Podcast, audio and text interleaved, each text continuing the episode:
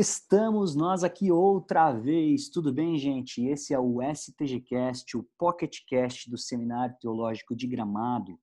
Cada semana temos uma breve entrevista com um dos nossos professores. Eu me chamo Ed, sou diretor do STG e não vejo a hora de ver todo mundo na rua de novo, longe dos perigos do coronavírus. A gente chega lá.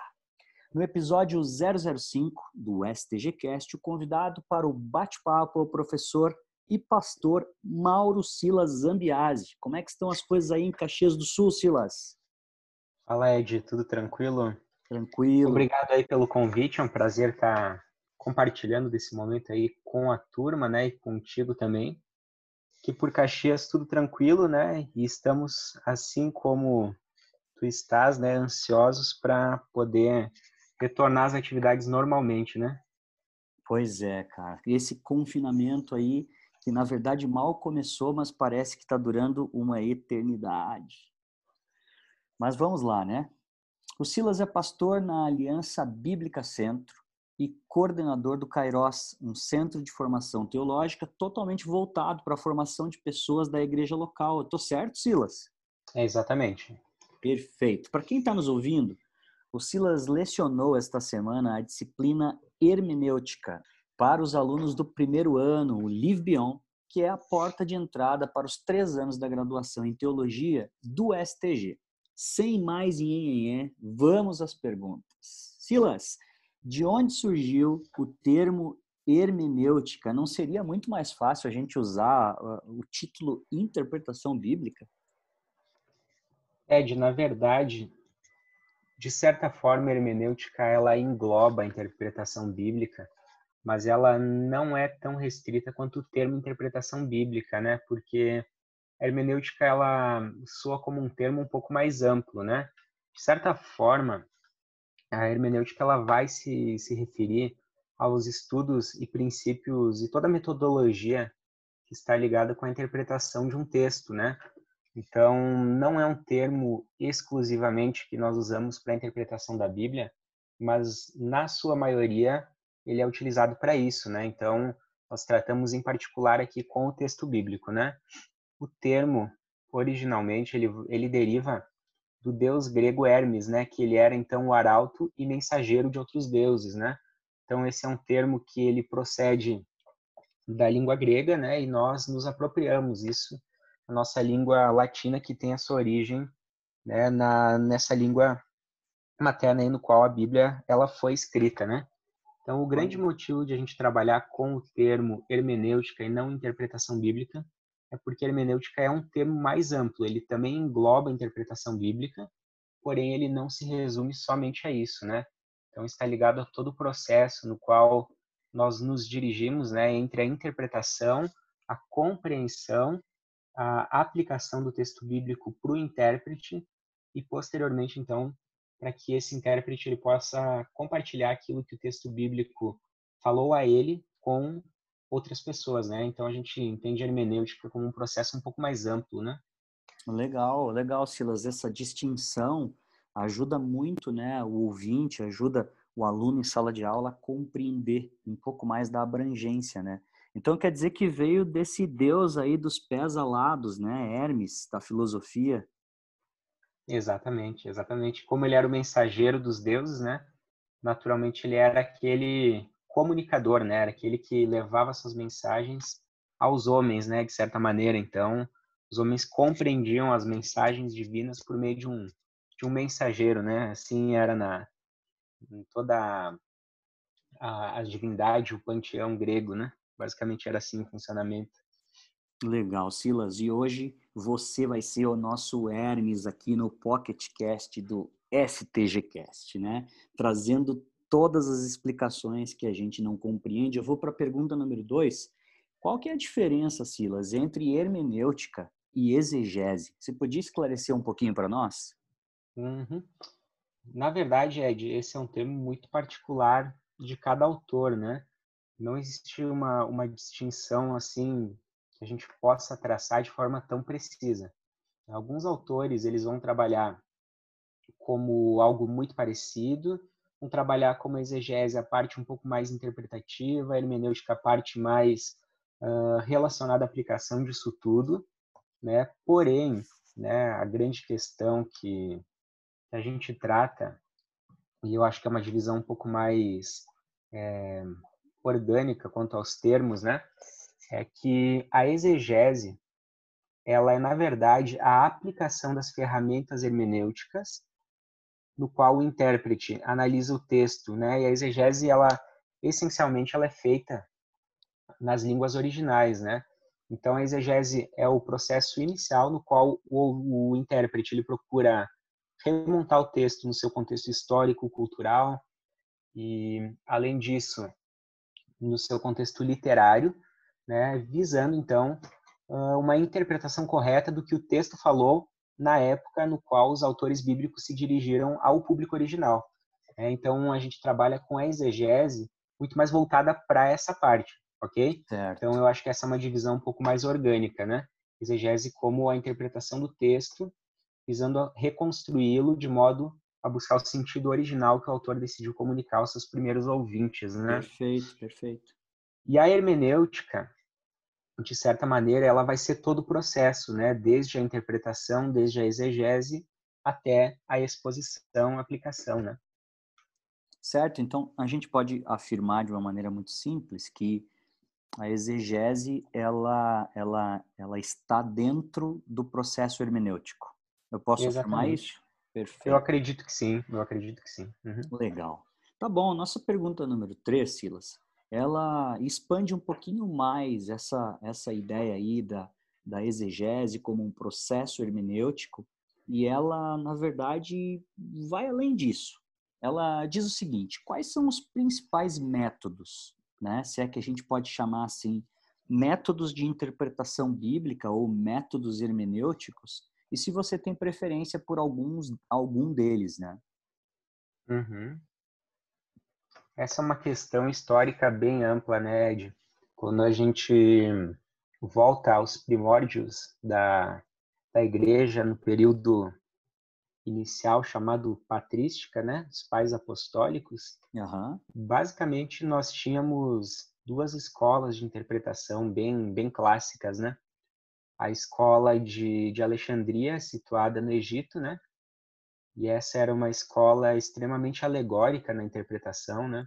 E ela foi foi muito influente nos primeiros séculos, né? Então, se a gente for pensar um pouquinho melhor né, e, e, analisar de repente até aquela aquela parábola do bom samaritano, né?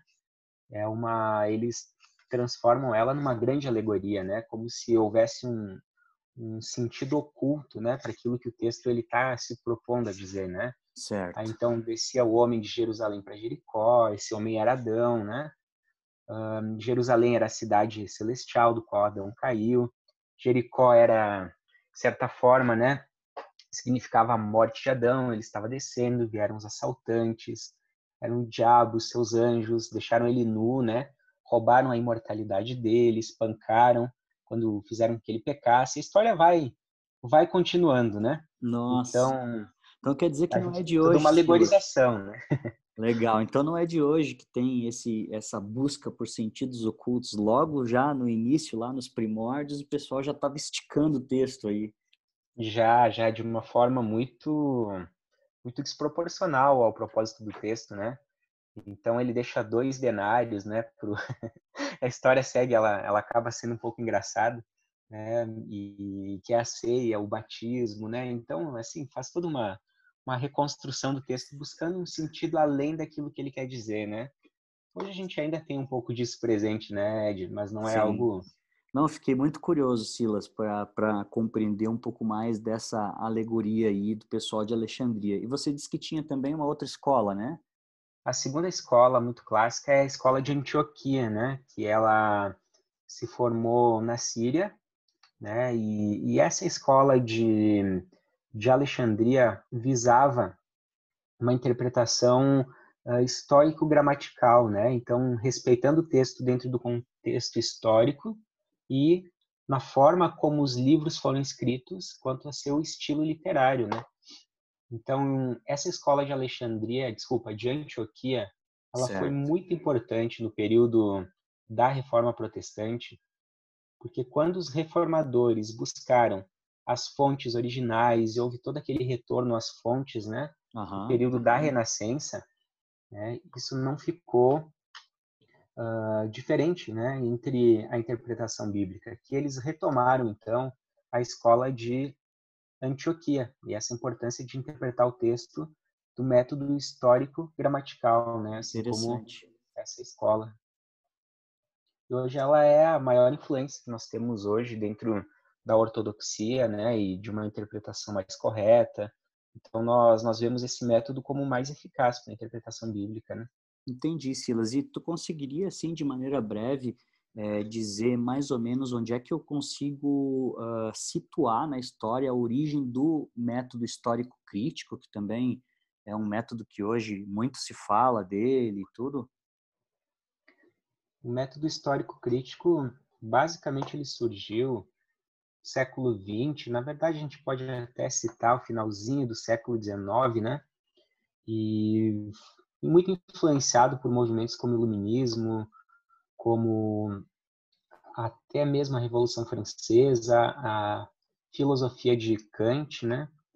E houve um, na verdade, uma busca por um naturalismo, né? E um racionalismo em tudo aquilo que nós vivemos, né?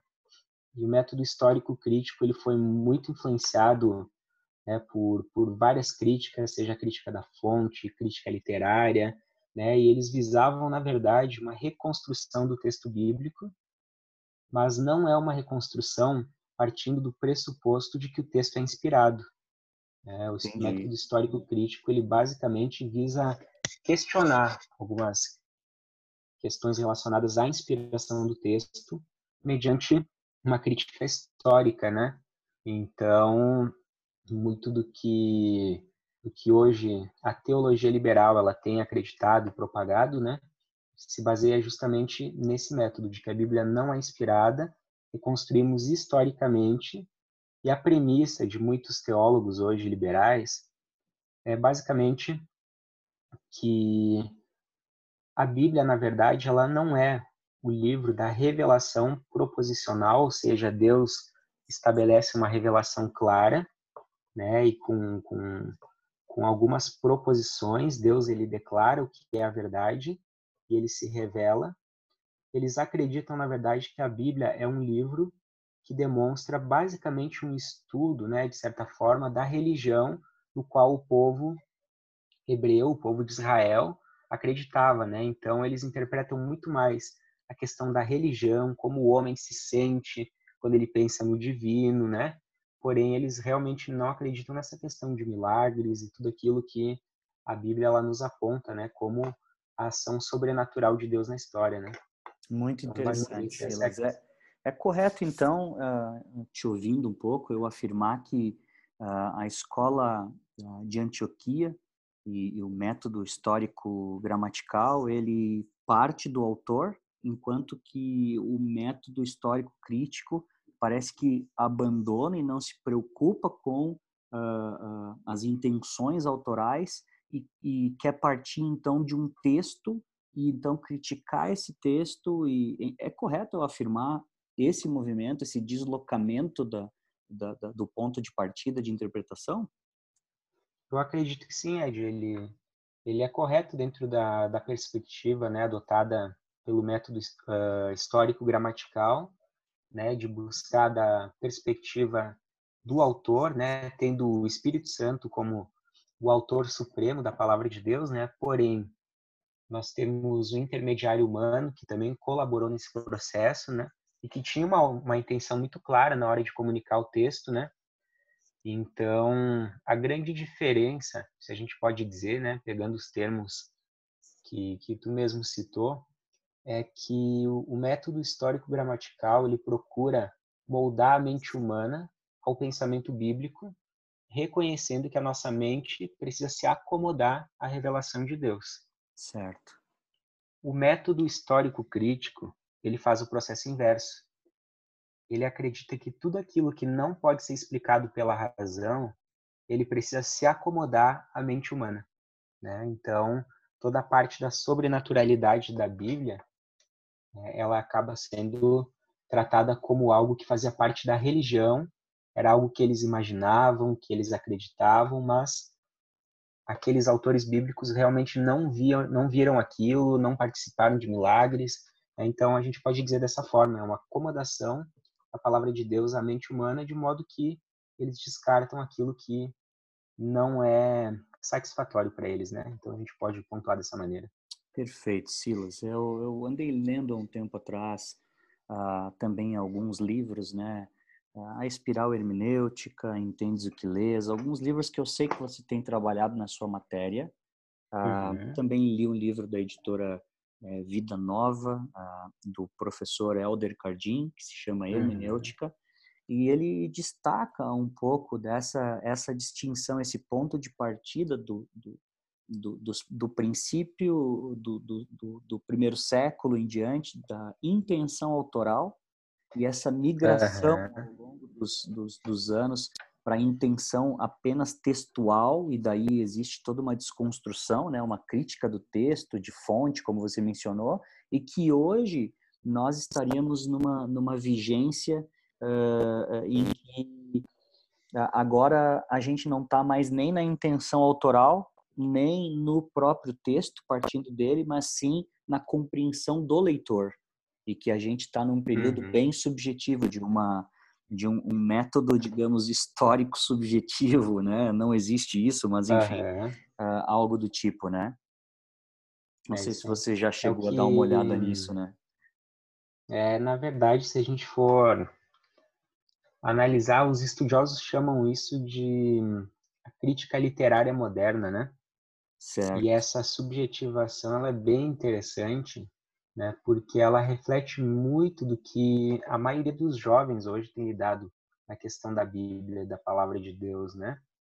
Hoje nós migramos de certa forma, né, de um racionalismo para um sentimentalismo muito grande. Muito interessante. E é o que, na verdade, a crítica literal moderna, ela se baseia é como nós nos sentimos ao ler o texto. Então, o, o autor, o intérprete, ele pode impor os sentimentos dele, entende? Sobre o texto, de Aham. modo que o que vai valer é como ele se sente, né? É a experiência então, do sujeito, né? A experiência, exatamente, exatamente. Então, isso tem sido muito delicado hoje na época da interpretação bíblica, né? Porque as pessoas hoje elas têm buscado um sentimentalismo muito grande, né? E não é à toa, Ed, que hoje essa moda de pregação coaching e tudo mais tem crescido muito, né? Exatamente. Porque ela, ela lida muito com o sentimento do indivíduo, né? As plateias, né? A gente observa, o pessoal chora, o pessoal se emociona, né? Uhum. Não precisa falar a verdade, tem que falar algo que toque o coração, né? Exato e arraste multidões, né? Agora, Exatamente. muito interessante, Silas, que é, talvez uma, uma nota que a gente poderia fazer, a, nota dos editores aqui, nós dois, uhum. é que, é, de maneira alguma, a gente está descartando no processo de interpretação e comunicação das escrituras uh, seus princípios para a atualidade, né?